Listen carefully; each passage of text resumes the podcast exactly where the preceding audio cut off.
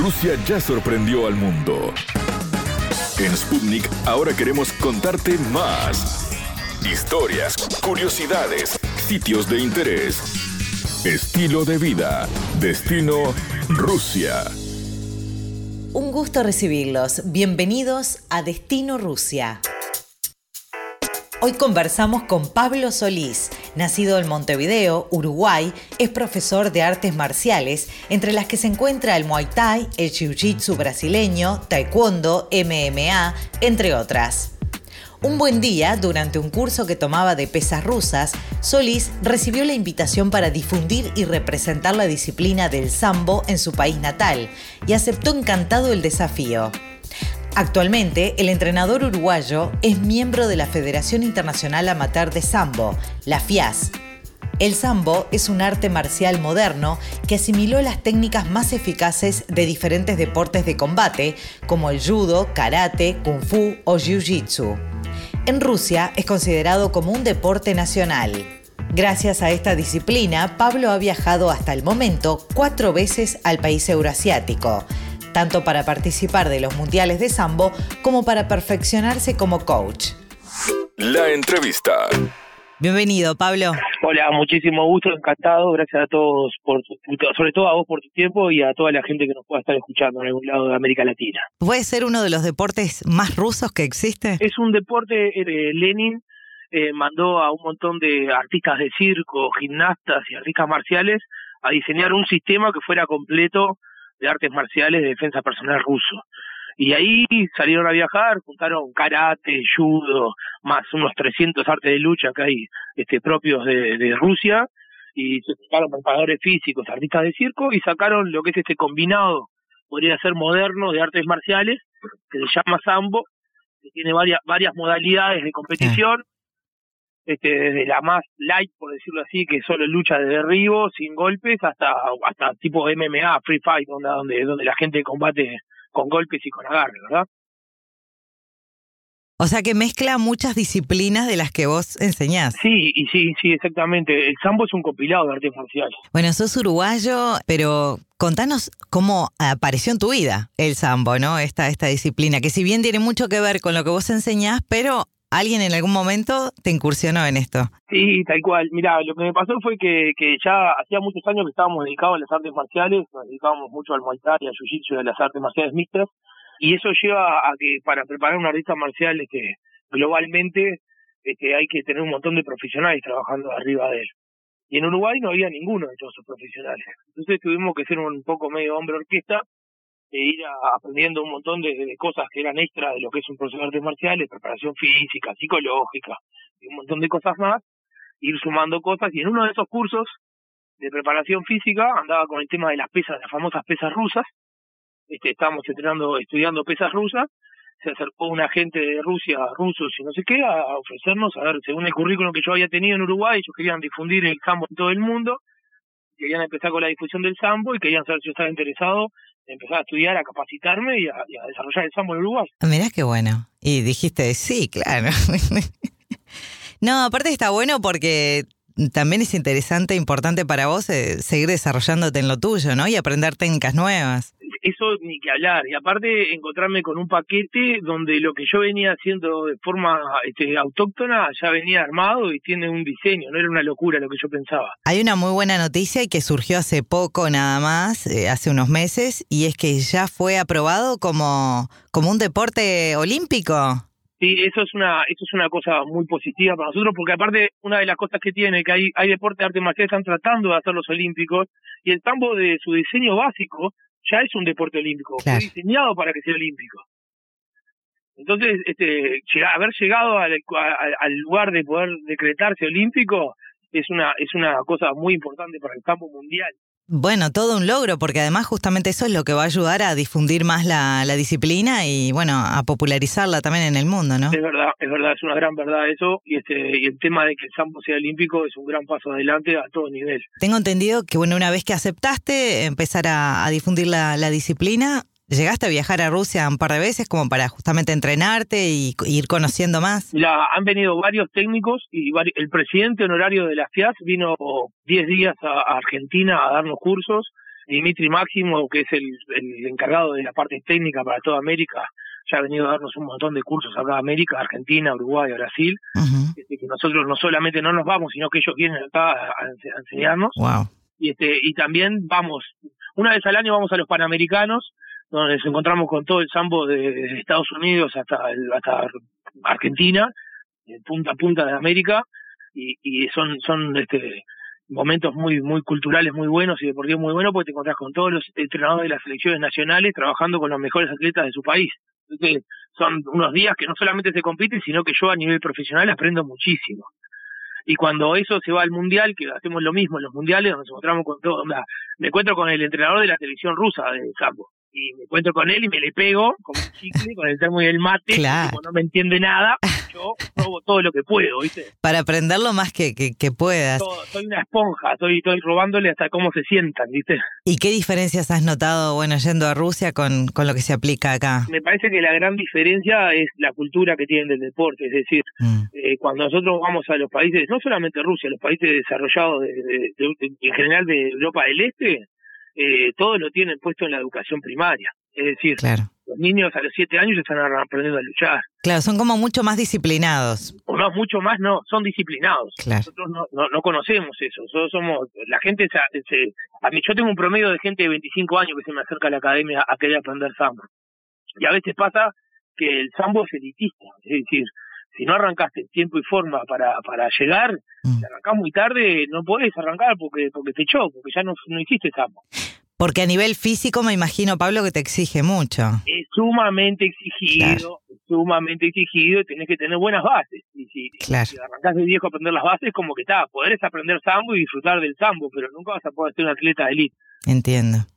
Bueno, y contanos tu experiencia en, en, en Rusia, que lo que has vivido, qué has conocido de Rusia, con quién has entrenado allá. Conocí San Petersburgo, que quedé enamorado de San Petersburgo, no puedo creer la belleza que tiene esa ciudad, eh, el arte que tiene esa ciudad, me gustó mucho la parte artística, la parte donde ibas a las plazas y encontrabas este, orquestas filarmónicas tocando y, y gente pintando pinturas, la verdad que parecía, parecía este, de mentira en comparación con nuestras, con nuestras latitudes.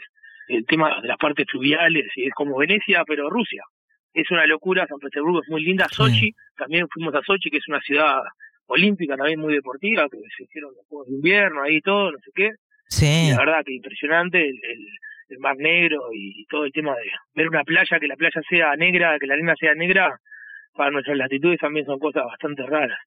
Y después la cultura en general. Y a Kazán, eh, Kazán es otra de las ciudades muy deportivas que tiene Rusia, ¿no? Sí, no llegamos a Kazán nosotros, pero pero sí, lo conozco, conozco de, haberla escuchado y, de, y de, tener, de ser un referente del deporte. ¿Cuántas veces en total fuiste a Rusia? Y a Rusia ya estamos en cuatro veces. Ah, claro, un montón. Siete, ocho veces para, para Europa del Este, pero por los mundiales. Divino. Pero a Rusia específicamente esas veces. ¿Los mundiales de sambo cada cuántos son?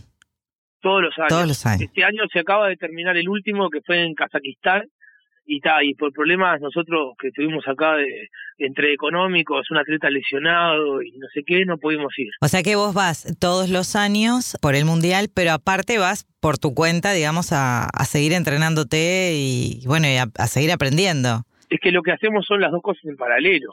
Ah, bien. Vamos para allá y ya tenemos planificado el entreno, ya tenemos planificado. La FIAF mismo nos arma cursos para los entrenadores estos días. Para aquellos que, que no sabemos, la FIAF, ¿qué viene a ser como la federación? Viene a ser los, organizadores de rusos de, del sambo. Es como la FIFA del sambo. Es como la FIFA del sambo. Ahí va. Perfecto, perfecto. Bien.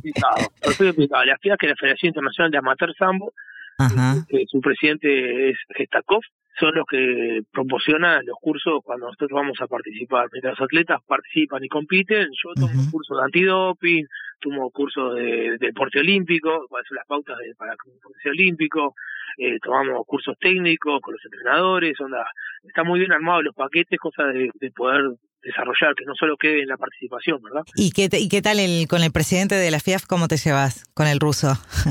excelente me llevo, ah, excelente. me llevo muy bien con los rusos porque también me gusta tomar té. Ah, claro, la bebida por excelencia, porque no es el vodka, es el té. Mi abuelo fue pescador toda la vida, entonces soy, estoy acostumbrado mucho a comer pescado. Y llegué a Rusia, y los rusos comen mucho pescado y toman té. Claro. como si estuviera en casa. Son fantásticos, yo tengo amigos rusos y tengo varios este amigos latinos que están radicados allá en Rusia viviendo y, sí, y no, y al revés, te diría que que, que hasta que el 90% de las cosas son mejores que nosotros. Nosotros somos como salvajes al lado de ellos. Esta es la realidad. Pablo, ¿y cómo, cómo te comunicabas cuando aprendiste algo ruso o no? Ah, es pasiva. Por ahora lo único que te decir es muchas gracias. Gracias a todos, gracias a todos. Me volví loco, después que los volví locos a todos durante una semana antes de irme me doy vuelta y le digo es pasiva, porque pidiéndole disculpas a todos por todo lo que les lo volví loco y ya está. Un poco de inglés, un poco de... Por suerte la lucha eh, es un idioma universal. Claro. Es como la música, el deporte es como la música. la música, podemos No, no, entendernos que si los dos tocamos el mismo instrumento nos vamos a, entender igual. Totalmente. Y acá pasa exactamente lo mismo. Y una pregunta, porque tengo entendido que es uno de los deportes que practica y además uno de los preferidos de, del presidente de Rusia, ¿no? De Vladimir Putin. ¿Tuviste la oportunidad de o de verlo luchar o de, no sé? Yo estuve a unos cuantos metros una vez cuando fuimos a San Petersburgo, que vino a saludar porque también él tiene ahí tiene una relación muy junta con Gestakov, presidente de la FIAS, no sé quién es alumno de quién, pero que tiene una relación así tipo alumno-profesor, pero pero tiene una relación muy de amistad, así se le nota que son que son compinches, que son amigos. Y tal, y cuando se, se festejaron no me acuerdo cuántos años era de Sambo en San Petersburgo, es una fiesta muy grande, este él estuvo un rato ahí, pasó a saludar.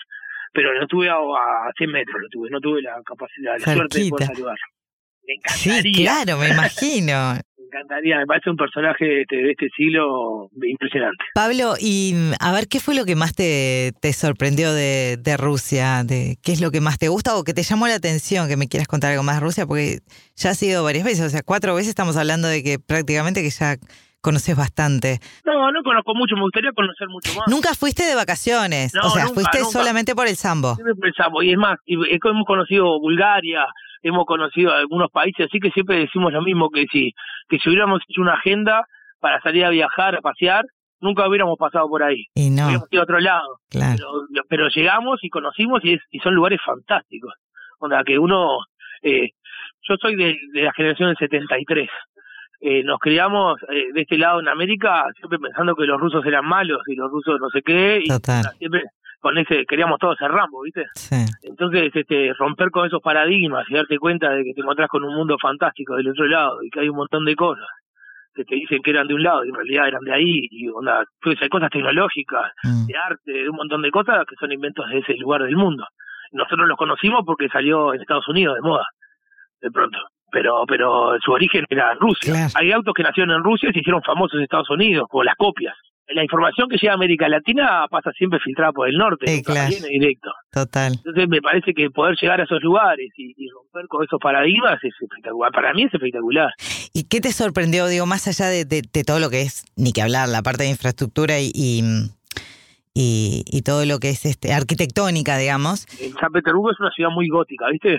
Me impresionó la iluminación de las calles de noche el arte, donde de pronto te metías en un, en un callejón y te encontrabas con una pintura gigantesca de santos y demonios peleando por, por no sé qué cosa. ¿Moscú no conociste? sí, Moscú, Moscú, Moscú conocimos y estuvimos, nos quedamos como tres, cuatro días en Moscú, porque tengo así un hermano de la vida, César Fleitas, este, que es el secretario del embajador uruguayo en Rusia, este es alumno de la academia también, lo conozco de toda la vida, un hermano de la vida, y este y cuando fuimos a competir al, último mundial que fuimos ahí en Rusia, nos quedamos unos días a parar en el apartamento de él. ¡Qué divino! Claro, para vos era guau. Anduve, por, en bicicleta por Rusia con 6 grados bajo cero cayendo nieve y la gente me miraba y yo salía para allá bicicleta. Pablo, la verdad que ha sido una nota re linda, te agradecemos todos estos minutos. Y vas a volver entonces, ahora cuando hay, el año que viene hay mundial. Y ahora, y el año que viene ya volvemos de nuevo. En, noviembre son los mundiales y en julio son los panamericanos. Muchas gracias por tus minutos. Gracias por tu tiempo y en lo que podamos aportar siempre estamos a las órdenes que sigas aprendiendo mucho de, del sambo y bueno, y ojalá tengas la oportunidad algún día de, de tener un mano a mano ahí con. Mirá, yo te veo peleando con Putin. No, no quiero, una, quiero una, una, un saludo de manos y una foto. claro. Quiere que me pegue un rato. Si, si, lo conoces, tenés que armar ahí una lucha con, con Putin de Sambo. Sí, que me saquen los guardaespaldas.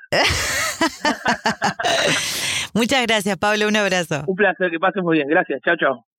¿Sabías que conocemos datos de Rusia que te van a maravillar? El sambo fue desarrollado en la Unión Soviética luego de la Revolución Rusa de 1917.